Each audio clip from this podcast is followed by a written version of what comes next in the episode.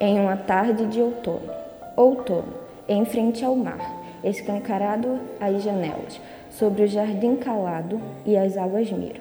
Absurdo, outono, rodopiando as folhas amarelas, rolam, cai, viuvez, velhice, desconforto.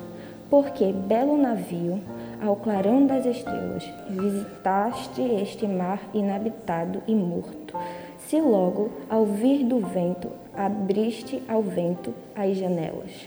Se logo, ao vir da luz, abandonaste o porto, a água cantou, rodeava aos beijos os teus flacos e espuma, desmanchada em riso e flocos brancos.